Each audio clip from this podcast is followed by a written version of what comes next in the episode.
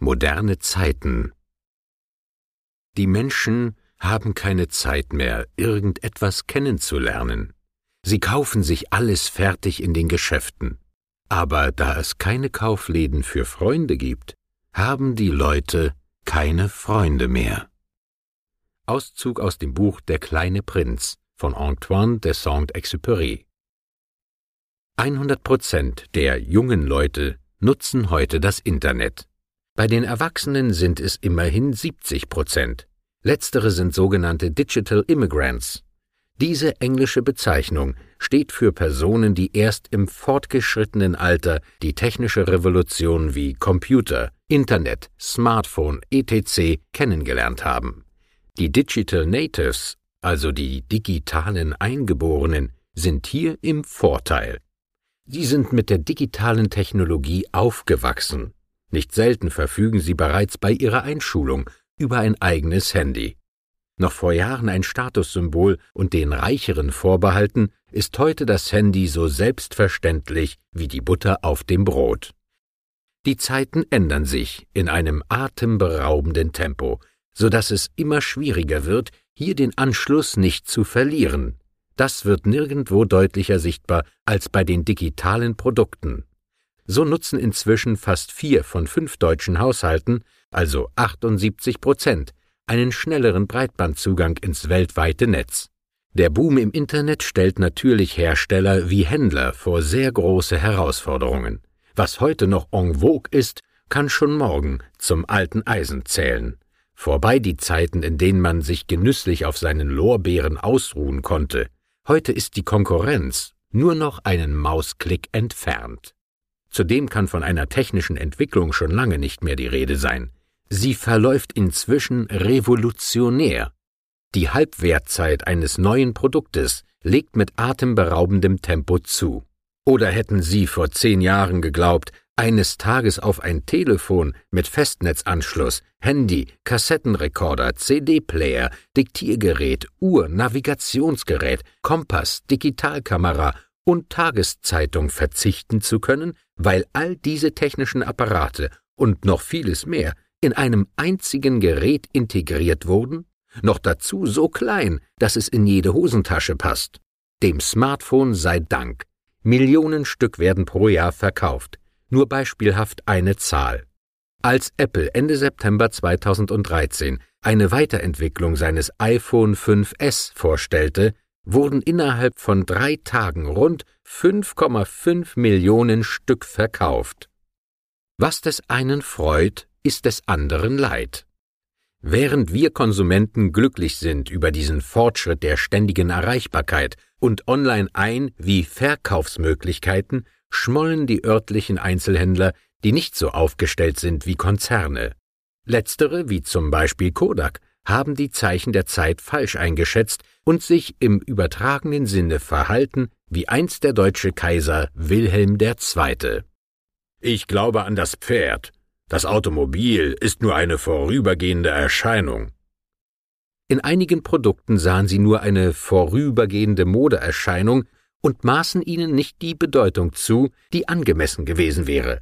So wurden sie von der weiteren Entwicklung kalt erwischt und überrannt, so dass am Ende nur noch der Konkurs bzw. die Insolvenz stand. In einigen Fällen wie zum Beispiel Schießer, Rosenthal und Märklin konnten neue Investoren gefunden werden, die nun das Traditionelle mit der Moderne verbinden keine leichte Aufgabe, wie das Beispiel des Modelleisenbahnherstellers Märklin zeigt. Während Kinder, die in den 1980er Jahren geboren wurden, noch mit Puppen und Eisenbahnen spielten, erfreut sich die heutige Generation an Spielkonsolen, Computerspielen und technischem Schnickschnack in Verbindung mit einem Computer, wie zum Beispiel Steuerrad und Gaspedal. So kann eine Autofahrt am PC realitätsnah simuliert werden.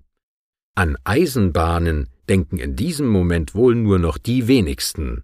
Wer will schon eine Lok auf Schienen im Kreis fahren lassen, wenn er sich mit Hilfe entsprechender Software selbst in den Führerstand eines ICE setzen kann und hier durch simulierte Landschaften einen Zug steuert?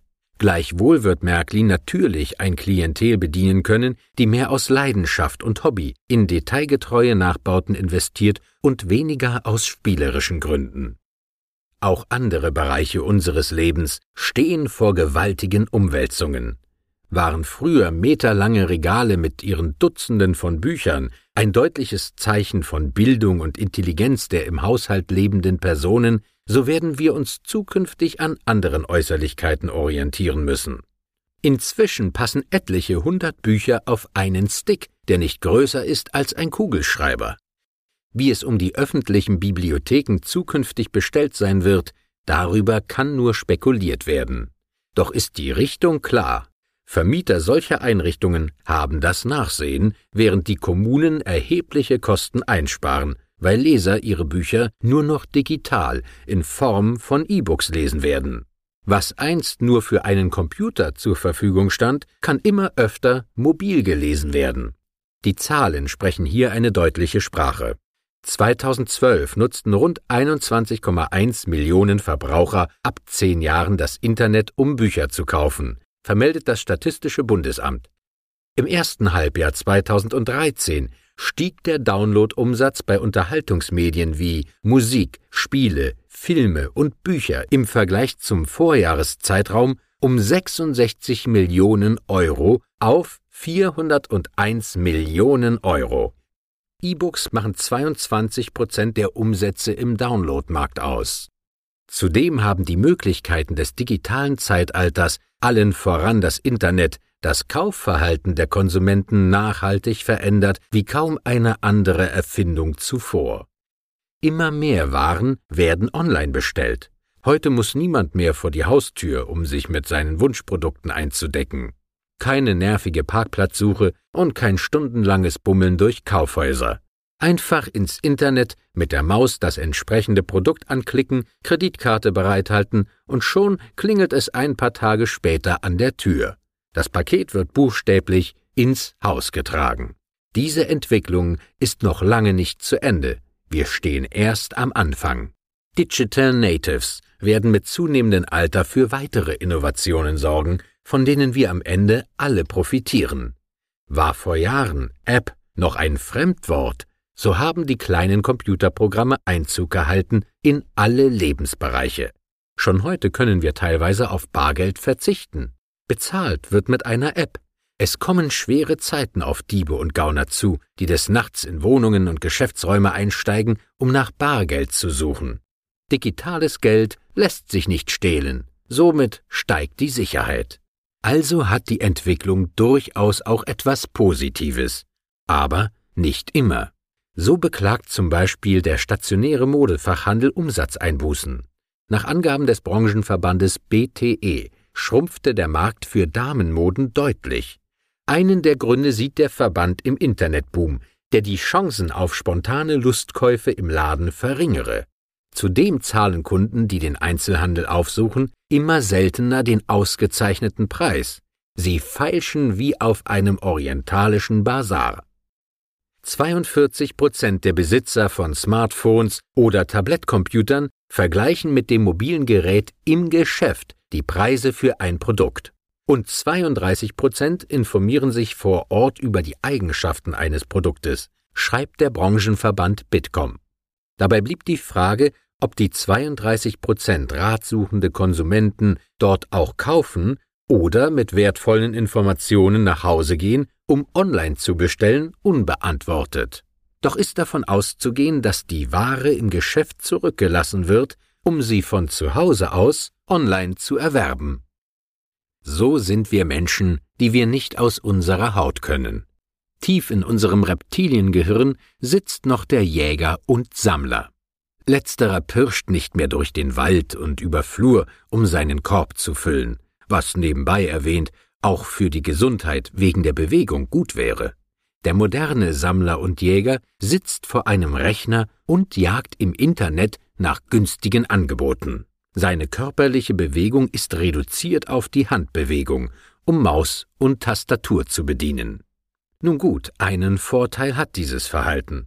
Er muss keine wilden Tiere fürchten, die ihn hinterrücks anfallen könnten, so wie es die Menschen lange vor unserer Zeit erlebten. Auch ist er an keine festen Tageszeiten gebunden. Während aus verschiedenen Gründen in der Urzeit nur tagsüber einigermaßen gefahrlos gesammelt und gejagt werden konnte, stehen dem heutigen Schnäppchenjäger und Sammler 24 Stunden und 365 Tage im Jahr zur freien Verfügung. Das Internet kennt keine Schließzeiten. Paradiesische Zeiten, oder? Mitnichten. Es verhält sich vielfach so, wie in Goethes Zauberlehrling geschrieben. Die Geister, die ich rief, werd ich nun nicht los. Denn diese vermeintliche Bequemlichkeit hat ihren Preis. Die Chancen der Einzelhändler vor Ort, den Online-Anbietern Paroli zu bieten, sinken beängstigend.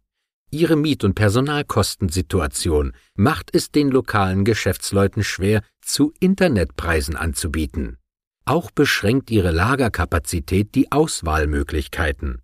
Während digitale Warenhäuser, die finanziell sehr gut ausgestattet sind, tausende Produkte unterschiedlichster Couleur feilbieten, beschränkt sich das Angebot der tüchtigen Kaufleute vor Ort auf einige wenige Key-Produkte.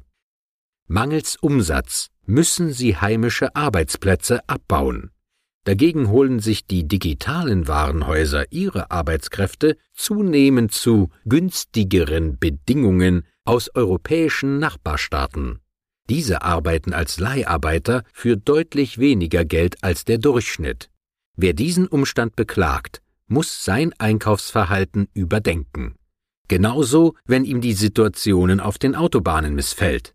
Staus sind an der Tagesordnung, denn alles, was per Mausklick bestellt wird, muss eben noch auf ganz traditionelle Art bewegt werden.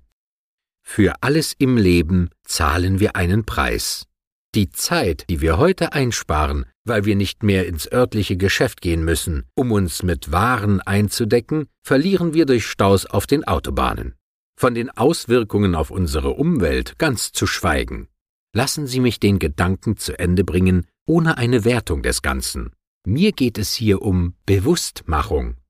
So ist die Verkehrssituation für den Straßenbelag eine extreme Belastung. Der tägliche Verkehr von tausenden Lastwagen mit ihrer tonnenschweren Ladung sorgt für Schlaglöcher en masse, die häufig nicht einmal mehr ausgebessert werden. Dazu fehlt das Geld, sagt der Staat. Hm, wirklich? Ja, tatsächlich. Der deutsche Mittelstand hat kaum eine Möglichkeit, Steuern zu sparen. Anders dagegen die Konzerne, die weltweit aktiv sind. So wickelt zum Beispiel ein amerikanischer Internetversender mit Niederlassungen in halb Europa und damit auch in Deutschland einen Großteil des Umsatzes mit deutschen Kunden über eine Gesellschaft in Luxemburg ab.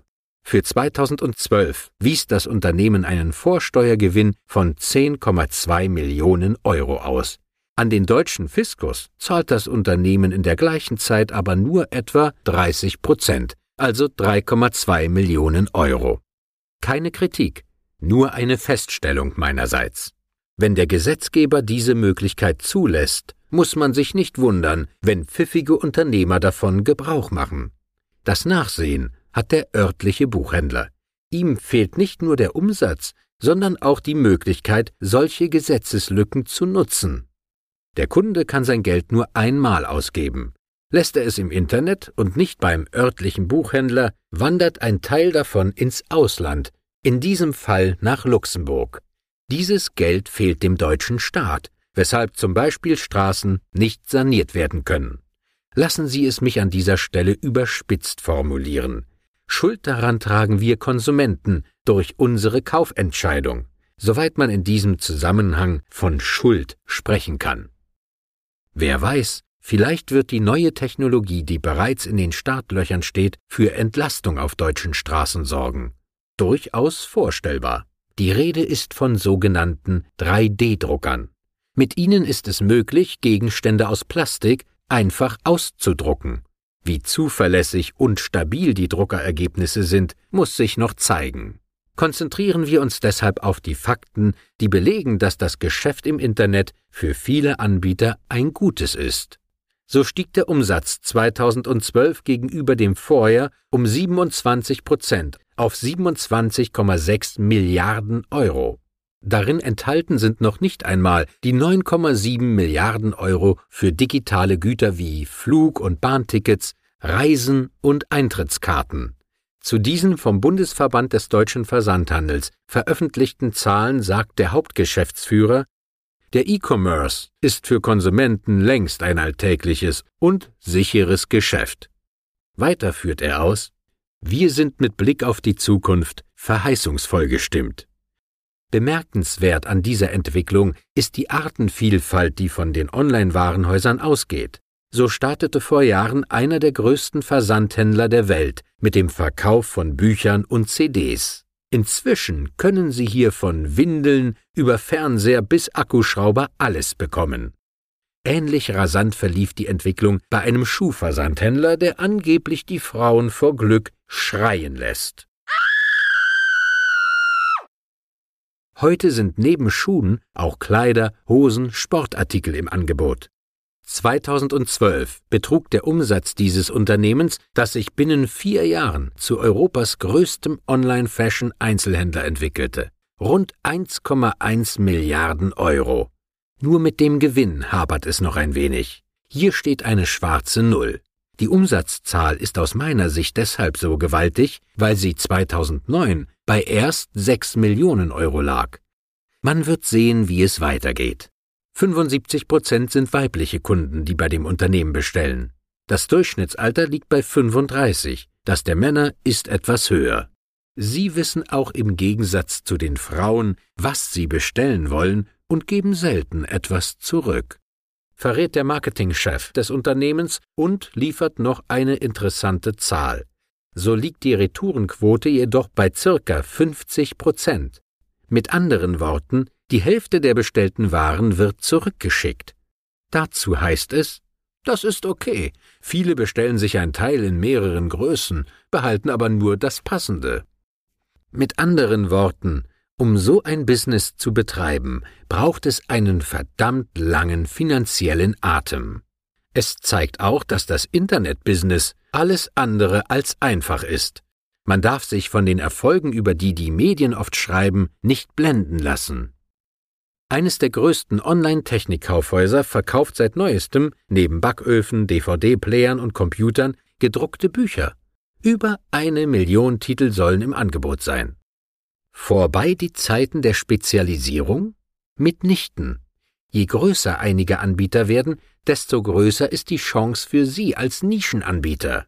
Bedienen Sie einen Markt, der von den Konzernen aufgrund ihrer Ausrichtung und Betriebsgröße nicht mehr bedient werden kann. In Nischenmärkten können Sie sich spezialisieren und somit sogar mehr Geld verlangen.